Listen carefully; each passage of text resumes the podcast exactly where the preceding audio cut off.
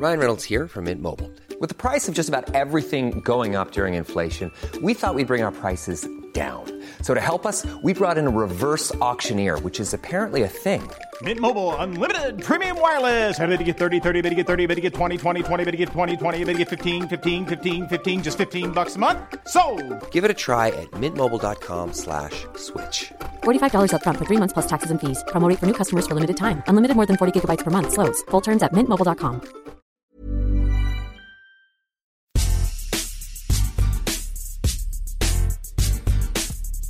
Salut à tous, bienvenue dans un nouvel épisode de Qui c'est le plus fort Aujourd'hui le thème concerne l'équipe de France et nous allons nous demander quelle est la plus grande équipe de France de l'histoire. Pour en débattre, trois journalistes de la rédaction d'Eurosport, Maxime Dupuis, Martin Mosnier et Laurent Vergne. Bonjour messieurs, comment allez-vous? Salut, ça va? Salut Adrien, bonjour à tous. Ce podcast est à retrouver sur toutes les bonnes plateformes de diffusion, de Deezer à Spotify en passant par Acast et Apple Podcast. N'hésitez pas à nous donner 5 étoiles et à vous abonner pour recevoir les nouveaux épisodes directement sur votre smartphone. Pour commencer sur notre thème du jour, qu'est-ce qui fait qu'une équipe est grande? Est-ce un titre, un style de jeu, le fait qu'elle ait fait rêver une génération? C'est tout ça qui va nous intéresser aujourd'hui. Et pour commencer, quelle est pour vous la plus grande équipe de France de l'histoire? On commence avec, euh, avec Martin par exemple. Alors pour moi, Adrien, c'est l'équipe de France de l'Euro 2000 parce que tu as la solidité de 98 alliée en plus à l'imagination, à l'audace, à cette petite inspiration pour schématiser. C'est un peu France 98 plus un grand Zidane. Voilà. Euh, et pour moi, c'est ce qui fait toute la différence parce que tu arrives à une alchimie, à un équilibre qui est euh, presque parfait. La perfection n'existe pas, mais disons presque, pre presque parfait. Et surtout, surtout pour moi, ce qui est le point, central euh, à l'Euro 2000 par rapport aux autres équipes de France, on parlera sans doute ici de 84, 98, 2018, donc les grands titres euh, de, l'équipe de France, c'est que cette équipe-là avait la conviction profonde et ancrée en elle euh, bah, qu'elle était la meilleure, tout simplement. Elle savait qu'elle allait gagner, elle savait qu'il ne pouvait rien lui arriver. Alors, elle est passée parfois par des trous de souris, hein, en tout cas quand on regarde les résultats, moins sur les contenus, mais sur les résultats. Mais pour, penser ça, pour penser qu'on est les meilleurs et pour que ce soit vraiment ancré en soi et que ça fasse renverser euh, l'Italie notamment en finale, il faut être dans un état de, de plénitude, un état de, de, certitude, pour moi, qu'aucune équipe française euh, n'a jamais atteinte, euh, que ce soit avant ou que ce soit même après. Donc forcément, il y a un petit peu de 98 là-dedans, mais pour moi, la plénitude de cette équipe de France, c'est 2000. Et c'est ce qui fait, selon moi, que c'est la meilleure équipe française de tous les temps c'est la maîtrise que tu euh, mets en avant particulièrement sur cette équipe. Évidemment, le titre euh, à la fin. Euh, Laurent, toi, c'est une autre équipe de France que, que tu as choisie quelques années auparavant. c'est ah la oui, France. Je suis plus vieux, donc évidemment. La France en 1984.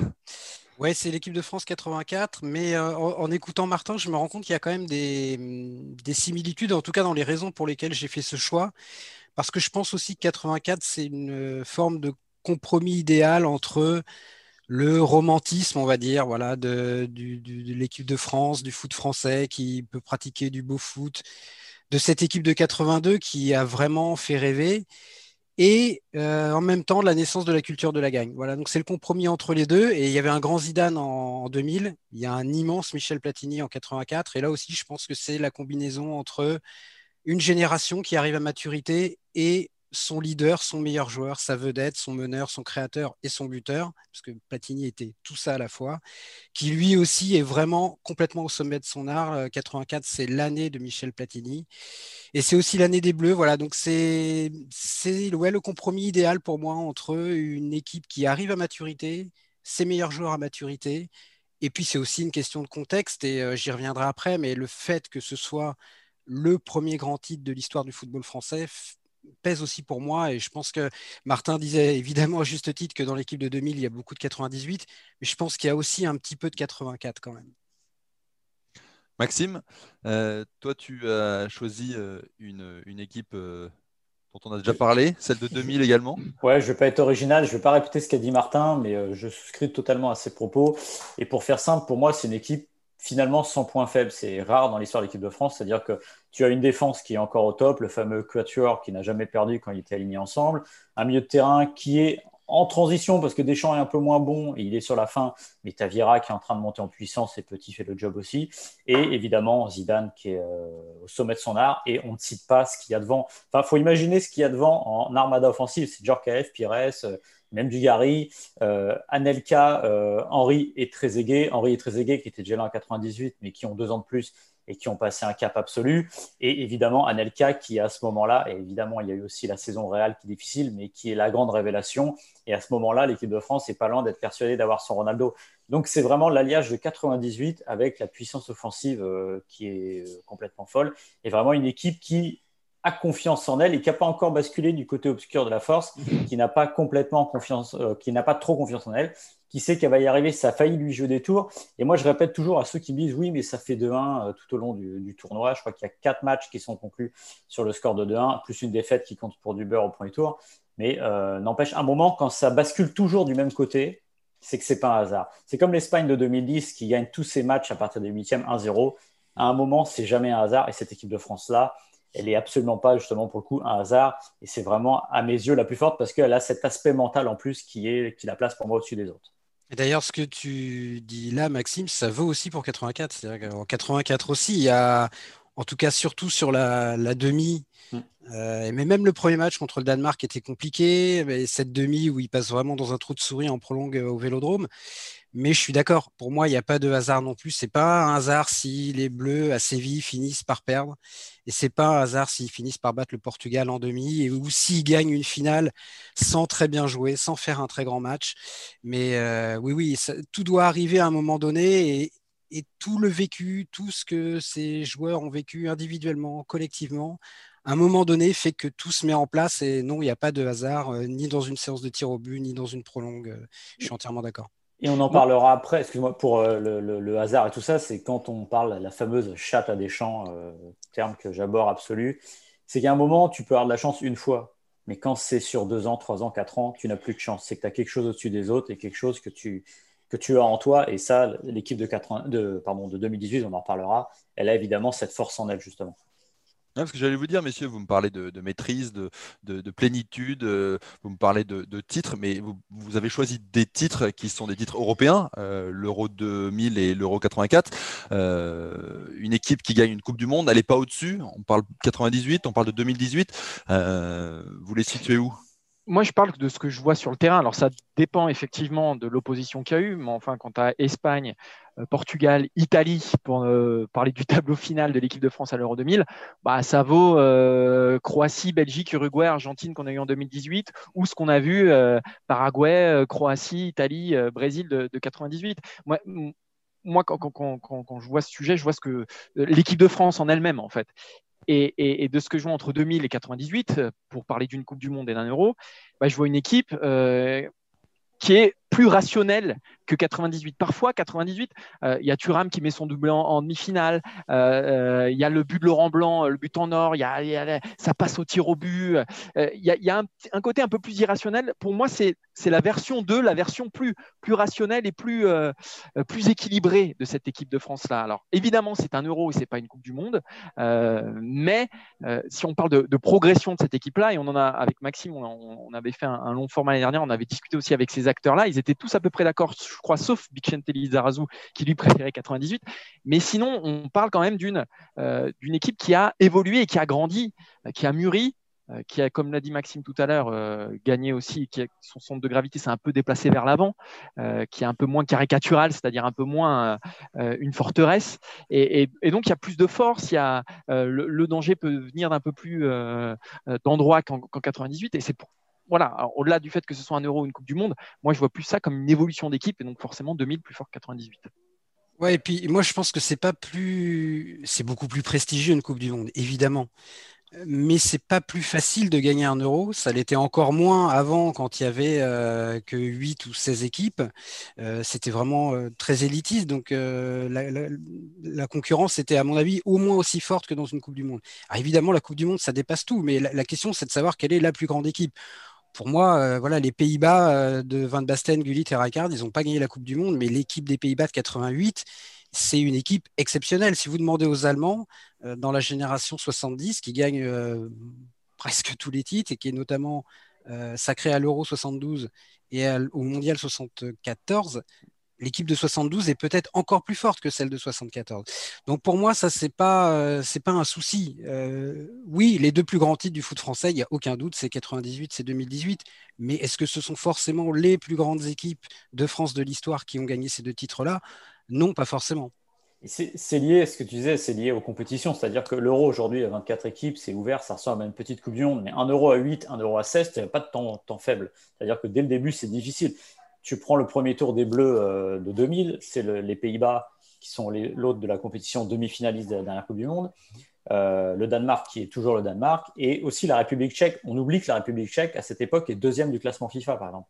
Donc dès le début, c'est un énorme morceau, et il n'y a qu'à voir l'Euro 2020, ce que va avoir l'équipe de France au premier tour avec l'Allemagne et le Portugal.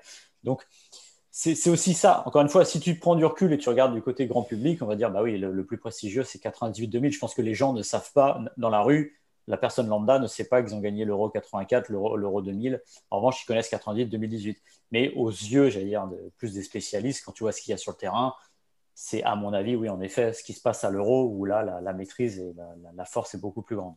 Puis une équipe, elle choisit pas euh, le moment de sa plénitude. Euh, voilà, ça, ça tombe. Euh, c'est d'ailleurs le drame entre guillemets de la génération Platini, c'est que la plénitude de son expression est arrivée en 1984. Donc tant mieux d'une certaine manière parce que c'était l'euro en France et que ça a sûrement aussi aidé les Bleus euh, à, aller au bout et à décrocher le titre.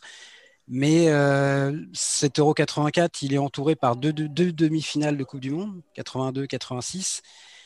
82, malheureusement, est arrivé un poil trop tôt. Euh, et pour cette équipe, et même pour Platini, qui n'était pas encore parti euh, à la Juve, qui a beaucoup appris là-bas. Et le Platini de 84, c'est plus le Platini de 82. Et c'est vrai aussi pour, euh, pour toute l'équipe de France. Et 86, c'est un peu le contraire. C'était trop tard. Euh, l'équipe était un peu plus vieillissante. Ces joueurs majeurs, certains étaient blessés, comme Platini, qui, qui, avait une pubalgie, et Gires, qui a bientôt 34 ans, était un petit peu sur une forme de déclin. Donc voilà, ils n'ont pas choisi d'être au top en 84. Et je pense que s'il y avait eu une Coupe du Monde en 84, bah, peut-être qu'ils auraient gagné. Mais en même temps, s'ils n'avaient pas fait la demi à Séville, euh, peut-être qu'ils ne gagnent pas l'Euro. Voilà. Donc tout ça, c'est une histoire, une aventure collective. Et euh, la, force de l'équipe de 98-2000, c'est d'avoir gagné les deux. Et c'est ça qui la place, à mon avis, vraiment. Enfin, l'équipe, il y a deux équipes distinctes, mais cette génération, disons, c'est ce qui la place au-dessus de tout. Si je fais vraiment le package de cette génération-là. Elle est au-dessus. En revanche, voilà, la plus grande équipe pour moi, ça reste 84. 84 avec, tu disais, 82 et, 86. Euh, en termes d'émotion, est-ce que c'est pas ces équipes de peut-être 82 ou de 86 qui ont procuré encore plus d'émotion que 84 euh, ou 2000 Parce qu'il y a eu des scénarios, il y a eu quelque chose, il y a une dramaturgie qui pourrait euh, expliquer ceci C'est pas l'équipe pour moi qui crée des émotions, ce sont les matchs.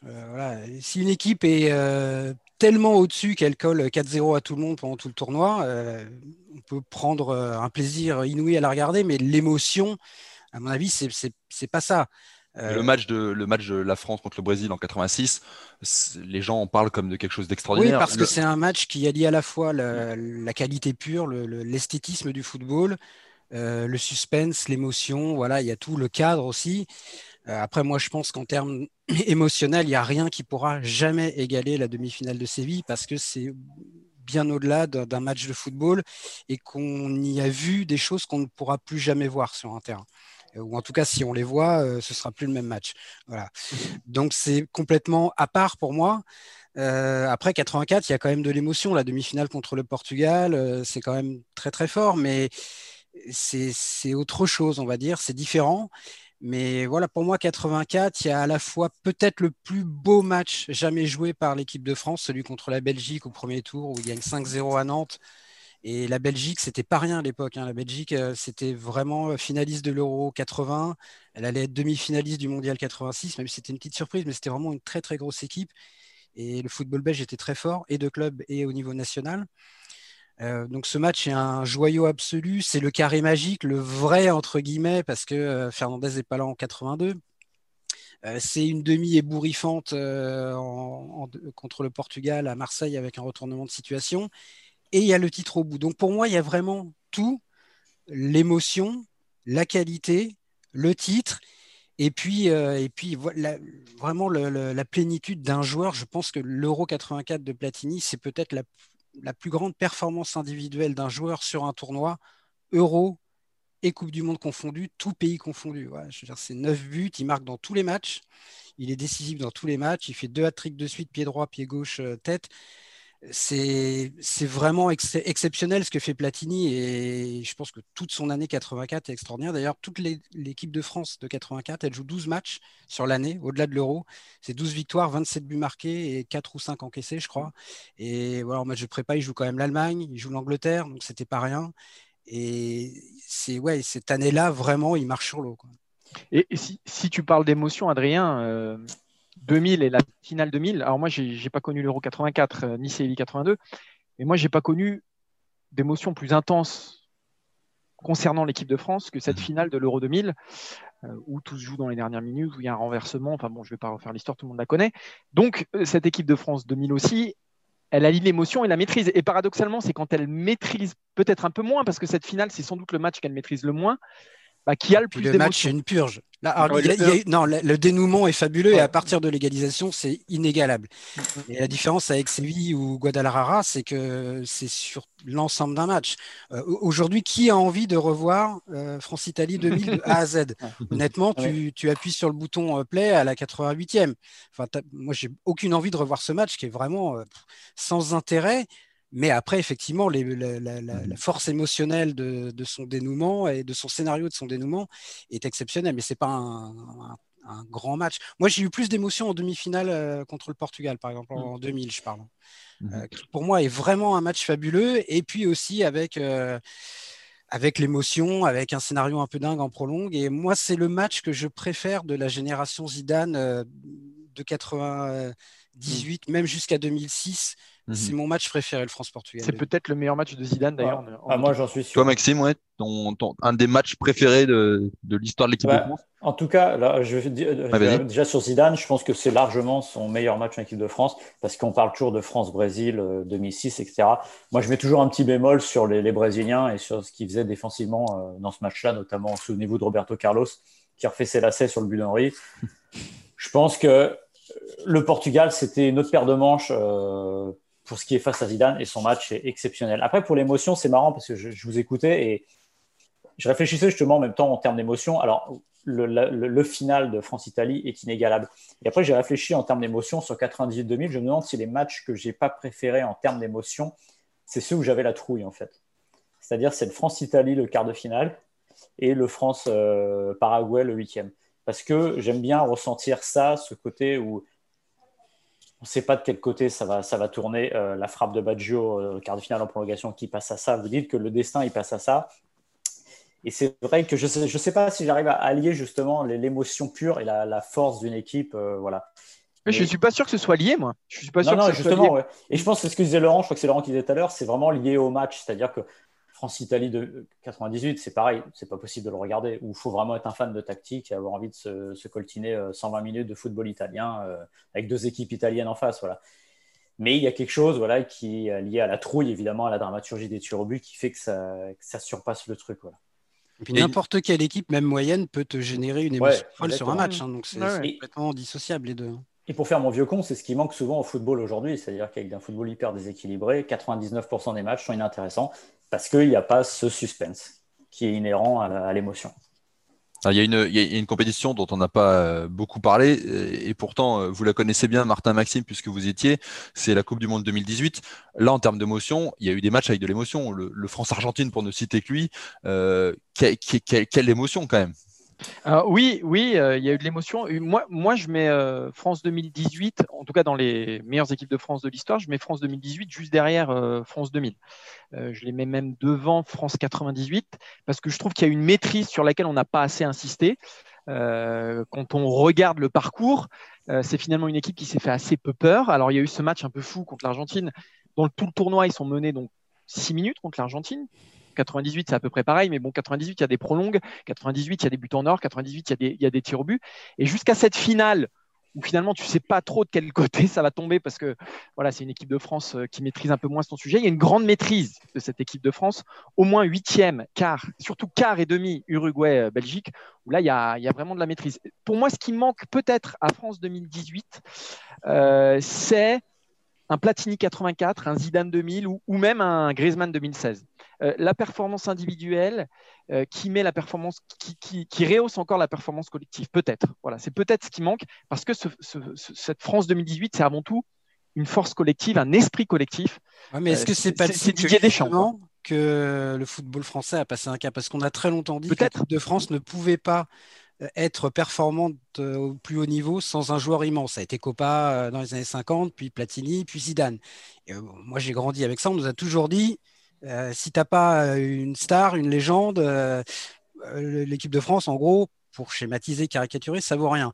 98, c'est justement un petit peu l'antithèse de ça. Moi, je pense que ce qui manque à 98, c'est un côté pionnier, c'est-à-dire que 84, mmh. il faut se rendre compte que c'était inimaginable. Enfin, on avait du mal à croire que le football français pouvait gagner quelque chose. Et ce dépucelage, si je puis dire, il est vraiment c'est une page ultra, ultra, ultra importante. Et, l'équipe de 2018, bah, il n'y a qu'à 98 qui est passé, euh, qui est passé là avant. Donc, euh, c'est très, très fort, mais c'est vrai que le fait qu'elle ne soit pas portée par un joueur immense, euh, en tout cas qui soit au-dessus de les autres, qui soit l'incarnation de cette équipe, et le fait qu'elle n'ait vraiment, avec des milliards de guillemets, fait qu'accomplir quelque chose qui avait déjà été mmh. fait par le passé, je pense que c'est ce qui la dessert peut-être un petit peu. Et après, c'est tout frais aussi, donc on n'a pas le recul de l'histoire. C'est pas évident. Peut-être que dans 15 ans, je ne sais pas, on portera un autre regard sur cette équipe. Oui, tout à fait. En fait, en fait, pour moi, 2018, c'est euh, la fille spirituelle de 98, tout simplement, tout bêtement. C'est la même en couleur, mais avec des individualités qui sont moins fortes. D'ailleurs, il n'y a qu'à voir quand on fait des, on s'amuse dans la rédaction à faire des tops avec les, les joueurs que vous choisiriez entre 98 et 2000 généralement, vous en avez 9 sur 11 qui viennent de, 98 parce que les individualités sont plus fortes. Je suis pas sûr que le 11 de 2018 soit moins fort que le 11 de 98. Je sais pas. Si, moi, je pense que si. Il y a de la créativité au milieu. En attaque, c'est plus fort. Euh, mais bon, ah c'est un autre débat, ça. Ça, il n'y a pas photo, mais je pense qu'il se serait fait bouffer euh, défensivement. Et pour en revenir à, euh, pour en revenir à, 2018, et notamment le match pour l'Argentine, qui est le plus spectaculaire, j'ai toujours du mal à le classer dans les grands matchs, parce que je trouve que l'Argentine est un peu faiblarde. Euh, il n'y a qu'à voir le, penalty euh, provoqué par Mbappé. Mbappé, j'ai l'impression d'être en FIFA en fait. C'est-à-dire que c'est une équipe très caricaturale qui allait parfaitement à la France. C'est un match hyper important parce que ça les débloque mentalement et ça leur montre que oui, ils sont capables de faire de grandes choses parce qu'ils se retrouvent menés. J'ai quand même du mal à les mettre là-dedans. En revanche, c'est vrai que au niveau de la maîtrise, on est sur le, je dirais, sur euh, pas le top 2, mais il n'y a qu'à voir la demi-finale face à la Belgique c'est les. Euh, souvenez-vous de ce que disent les Belges derrière. bah, oui, ils n'ont pas tiré au but, on les voit pas, etc. Oui, sauf que le SUM, tu veux dire? Ouais, le SUM belge, voilà. Sauf que c'est une maîtrise de A à Z. Et là, comme l'Euro 2000, il n'y a que la finale qui n'est pas maîtrisée parce que cette finale où tu arrives à la mi-temps en menant 2-1, en ayant tiré une seule fois au but et en n'ayant pas vu le jour, c'est quand même un peu miraculeux. Mais après, c'est une équipe très tueuse parce qu'en deuxième mi-temps, quand les, les événements sont contraires pour les Croates qui viennent de disputer un paquet de prolongations avant, bah, c'est terminé. C'est une équipe létale. On sait que les Croates ne reviendront plus. Donc, c'est ça vraiment la force de cette équipe de Deschamps. Et c'est vraiment la filiation peut-être un peu plus accomplie là-dessus que de celle de 98. D'ailleurs, tu dis l'équipe de. Ouais, vas-y, Martin, vas-y. Non, je voulais, je voulais insister peut-être sur euh, alors 2018 et, même ce qui se passe aujourd'hui.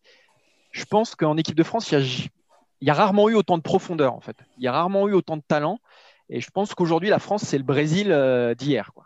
Euh, c'est que ça sort de partout et qu'en plus, ce qui est intéressant, c'est que tu as un cadre avec Didier Deschamps. C'est-à-dire que ça sort, mais ça ne fait pas n'importe quoi. Et, c'est la grande force de cette équipe. C'était déjà le cas euh, en, 2018, mais ça, continue pour moi. Euh, c'est qu'il y a des talents. alors, c'est la force de la, formation française. mais je pense qu'on a, on a, on a rarement eu un vivier et je pense qu'on n'a jamais eu un vivier même euh, aussi profond avec des profils aussi différents. Et c'est la grande force de, 2018 et jusqu'à aujourd'hui. Ce qui est intéressant, c'est de savoir si 2018 euh, va devenir 2020 euh, comme 98 est devenu 2000. Et la question est là. Alors, je vous entends, je pense, vous dire oui, mais il joue pas bien, on n'est jamais content. Mais regardez les matchs entre 98 et l'Euro, c'est pas toujours terrible. Et il faut toujours le rappeler qu'au début du dernier match de qualif de l'Euro 2000, l'équipe de France est virtuellement éliminée. Donc il faut battre l'Islande et ça va se jouer comme ça à un fil. Donc ça sera intéressant justement de voir si, encore une fois, dans l'affiliation Deschamps-Jacquet, parce que pour moi, de toute façon, l'équipe de Lemaire et l'équipe de Jacquet 2, c'est la suite. Je pense que si on met Jacquet à la place, ça roule tout seul aussi. Et de voir s'il y aura cette filiation. Et justement, cette équipe 2000 sera une évolution, une version encore plus améliorée de, de 2018. Je vais dire deux petits trucs sur euh, rebondir sur l'équipe de 2018. La, première, c'est sur France-Argentine. Moi, honnêtement, j'ai n'ai pas eu des émotions dingues en, 98. Je l'ai pas vécu sur place comme vous aussi. Donc en 2018, tu veux dire? Oh, Pardon, en 2018. Oui. Non, mais nous, on savait qu'on rentrait, c'est pour ça. mais je pense quand même que là, tout à l'heure, je parlais du manque de recul qu'on a. Je crois quand même que dans 15, 20 ou 30 ans, quand on verra que l'équipe de France a, a mis quatre buts à l'Argentine comme ça en huitième de finale de Coupe du Monde, ça s'imposera. Quoi qu'il arrive comme un peut-être pas un grand match, mais comme quelque chose d'historique. C'est l'Argentine. Ils n'ont pas mis 4-1 à la République tchèque ou, mm ou à qui tu veux. Je veux vexer personne, mais j'ai beaucoup de respect pour le football tchèque. Mais l'Argentine, ça pèse quand même quelque chose. C'est un double champion du monde, c'est une, une, sélection mythique. Donc il y a ça. Et après, pour moi, ce qui est vraiment intéressant à 98, c'est que 84, c'est l'équipe de Platini, 98, 2000, on va dire, c'est l'équipe de Zidane, et 2018, c'est l'équipe de Deschamps. Et il y a un fil conducteur à travers tout ça. C'est-à-dire que s'il n'y a pas eu, euh, si Deschamps n'a pas vécu et apporté tout ce qu'il a apporté comme joueur avant, ben, elle est peut-être pas championne du monde, cette équipe en 2018. Euh, parce qu'elle a vraiment la culture de la gagne de, son entraîneur, sa culture tactique, tout ce qui a fait la force du joueur des champs et qu'on retrouve dans l'entraîneur. Et je, pense que c'est aussi un peu pareil pour la génération 98, c'est-à-dire que le, fait que l'équipe de France ait gagné 14 ans plus tôt une grande compétition à domicile a beaucoup aidé, même peut-être inconsciemment, cette équipe-là. Et en tout cas, son staff, voilà, Jacquet, tout ça, c'était des gens qui connaissaient très bien cette génération 84. Euh, Donc, pour moi, tout ça, c'est un, fil qui se tire décennie après décennie, joueur après joueur, compétition après compétition, et euh, rien ne sort de nulle part. voilà. Une belle équipe euh, dont on n'a pas parlé. On l'a esquissé sur un, France-Brésil et sur un récital de Zidane, même si Maxime pense que en face c'était pas le, très très grand Brésil 2006. On est obligé d'en dire un mot parce que autant l'Euro 2000 ça s'est joué euh, sur euh, quelques minutes en prolongation, la France aurait pu perdre. 2006 c'est pareil, ça s'est joué un tir au but de, de Trezeguet sur le sur le poteau. évidemment c'est ce qui fait basculer une équipe d'un côté. mais il n'y a toujours pas de hasard quoi. c'est vrai, on en revient là quoi. Mais cette équipe, vous qu'est-ce qu'elle vous avait inspiré cette équipe de 2006 Alors, on parle à partir des, huitièmes, hein, parce que euh, c'est ça le problème, c'est que pour moi, c'est une équipe quand même qui est sur un fil, hein, qui est quand même un peu, un peu bancale. Euh, quand on parlait de maîtrise tout à l'heure, pour moi, 2000, 2006, il y a quand même moins de maîtrise. En revanche, il y a un, il y a il y a un Zidane qui, qui, est sublime. Il y a deux matchs qui sont, qui sont incroyables, euh, qui sont l'Espagne et, et, le Brésil. Mais pour moi, ça reste quand même, et même quand tu regardes les, les compos d'équipe aujourd'hui, ça reste, ça reste un peu en dessous quand même. Euh, parce que tu as toujours ce. Euh, faut se souvenir du début de la compétition. Quoi. Euh, on ne savait pas si c'était une équipe qui allait passer les, les poules. Elle dégageait, elle dégageait pas la même force pour moi que, que celle dont on a parlé jusqu'ici. Pour moi, ce qui fait son charme 2006, je suis complètement d'accord avec tout ce que tu as dit, mais ce qui fait son charme, à mon avis, c'est le côté un peu paradis perdu. C'est-à-dire que 2002, c'est l'énorme cagade euh, que tout le monde connaît. 2000, il y a une très belle période sous euh, Jacques Santini au début. Et puis euh, l'Euro 2004, pardon, qui est un échec quand même avec le, quart de finale contre la Grèce. Et pas grand monde, en tout cas, n'imagine cette équipe en finale, même si Zidane est revenu. Mais on n'y croit plus trop. On se dit, bon, voilà, elle a fait son temps, cette équipe. Elle a encore des, grands joueurs, mais Zidane a 34 ans. Et puis voilà, le meilleur est passé. Et en plus, il y a ce premier tour euh, vraiment calamiteux. Et donc, tout ce qui vient derrière, l'Espagne, le Brésil, le parcours jusqu'en finale, pour moi, c'est un peu le, fait d'avoir retrouvé quelque chose qu'on pensait avoir perdu définitivement. Et c'est ça, à mon avis, qui fait qu'il y a une forme d'affection particulière pour cette équipe, au moins autant que le, fait qu'elle ait été vice-championne du monde. Ouais, c'est ce que tu dis. On est... Et puis c'est sur le fil. Tu sais qu'à chaque match, c'est ah potentiellement le dernier Zidane. Et ça, c'est exceptionnel c'est un des rares joueurs à terminer sur une finale de Coupe du Monde et à l'avoir annoncé avant. Donc en gros, à chaque fois, on se dit, bah, c'est la dernière. Il y a l'Espagne, c'est formidable. Il y a le Brésil, même si je pense que ce n'est pas son meilleur match équipe de France, c'est quand même génial aussi. Puis il y a la demi, il marque contre le Portugal et la finale, évidemment. Donc euh, il, y a, ce côté, euh, voilà, tu dis paradis perdu et tu dis, tu reprends un dernier shot d'adrénaline, de dire tu les verras plus après, profitez-en, c'est durable, parce que les mecs ne devaient plus être là. Donc, ils sont mm. venus rien que pour ça, ils sont quasiment allés au bout de leur rêve. Et la question que je me pose aujourd'hui, c'est, c'est justement s'ils étaient allés au bout, où est-ce qu'on classerait cette équipe? Et bah, c'est très difficile parce que justement, ils ne sont pas allés au bout. comme on le dit depuis le début, il n'y a pas de hasard, de toute façon. Mais n'empêche, j'aurais bien aimé savoir parce que pour le coup, cette finale-là, au contraire de 2000, elle était réussie. Elle, elle aurait été méritée, ils auraient gagné, il n'y aurait rien eu à dire. Où c'est qu'on aurait mis cette équipe de France-là Je ne sais pas. Et moi, alors, je, vais, je vais donner aussi un autre exemple un petit regret. Ah bah, vas-y, je vais dire après. Et pour moi, pour moi, elle dégage pas de force collective cette équipe. C'est une équipe d'à c'est une équipe. Euh, ça me fait penser un peu à Ribéry, tu vois, face à l'Espagne. Où, voilà, c'est un peu, c'est un peu fou, c'est un peu. Mais, en termes d'adversité, c'est quand même euh, Espagne, euh, Brésil, ah Italie. Ah ça a de la gueule quand même. Ah ben, évidemment, mais pour moi, elle dégage pas la force collective de France 2018 ou de France 98 ou, de l'Euro 2000, évidemment. Donc, après, si elle était allée au bout, peut-être qu'on aurait une, une, autre lecture. On aurait sans doute une autre lecture. C'est même. Ouais, mais je pense que le crédit qu'il faut lui donner, c'est que c'est peut-être la première équipe de France qui a fait un, grand parcours. Elle est quand même vice-championne du monde. Elle a passé une séance de tir au but de gagner une Coupe du Monde sans être immense, justement, mm. sans avoir une maîtrise dingue et sans faire une immense compétition de A à Z. Jusque-là, quand les Bleus allaient en demi ou en finale, c'est vraiment qu'ils avaient fait un grand tournoi et qu'ils étaient très forts. peut-être l'Euro 2096 on peut mettre un, où ils sont en demi sans être vraiment euh, extraordinaire. Mais en Coupe du Monde, en tout cas, 58, 82, 86, 98, c'était quand même des grandes équipes. Et là, 2006, ben, on se rendait compte que le football français avait même appris, je ne vais pas dire gagner en jouant mal, mais en tout cas sans, survoler son sujet. Maxime, tu voulais rajouter Moi, il y a une équipe que j'aurais bien voulu voir, mais alors là, c'est vraiment du what if et ça part très loin. C'est les Bleus à la Coupe du Monde 94. Ça, ça restera toujours le grand regret de ma vie. Ah ouais, puis alors, ça aurait été une équipe tellement nantaise, ça aurait été. Parce que, ah non, mais j'aurais adoré parce que c'était la naissance justement de cette équipe de France 98. Parce que regardez les joueurs qui sont dedans, il y en a quand même une partie qui est là. Tu as encore Papin, tu as encore Cantona. Et vu la... quand on sait ce qu'ont fait les Suédois et les Bulgares dans cette Coupe du Monde-là, qui étaient dans notre groupe de qualif, j'aurais bien aimé les voir. Mais bon, pour conclure là-dessus, il n'y a pas de. 90, non 90, t'aurais pas. Non. Ouais. Toi qui aimes tant la Coupe du Monde 90. Ah oui, là, ça, aurait été, ça aurait été une belle. Ouais, cela dit, c'était dégueulasse. Donc, euh, avec une équipe de France dégueulasse, on ne sait jamais. Bon, messieurs, merci. on retiendra que la meilleure équipe de France de tous les temps, c'est l'équipe de France à la Coupe du Monde 94. ouais, puis là, comme personne peut te contredire, c'est bah, voilà, exactement. Merci messieurs d'avoir participé à, ce podcast. Je rappelle qu'il est disponible sur toutes les bonnes plateformes de diffusion de Deezer à Spotify en passant par Acast ou Apple Podcast. N'hésitez pas à nous donner 5 étoiles si euh, nos journalistes vous ont convaincus. Et puis euh, n'hésitez pas également à vous, à vous abonner pour recevoir directement chez vous sur votre smartphone les nouveaux épisodes. Messieurs, il ne me reste plus qu'à vous saluer et à vous dire à très bientôt. Salut. Salut. Salut.